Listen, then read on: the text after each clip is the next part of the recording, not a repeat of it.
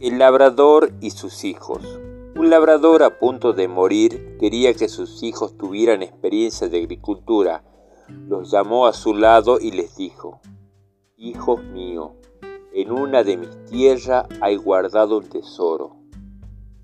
Estos, después de morir el padre, tomaron las rejas y layas y excavaron todo el laberinto, pero no encontraron el tesoro. En cambio, la viña les dio una cosecha excelente. La fábula muestra que el trabajo es un tesoro para los hombres.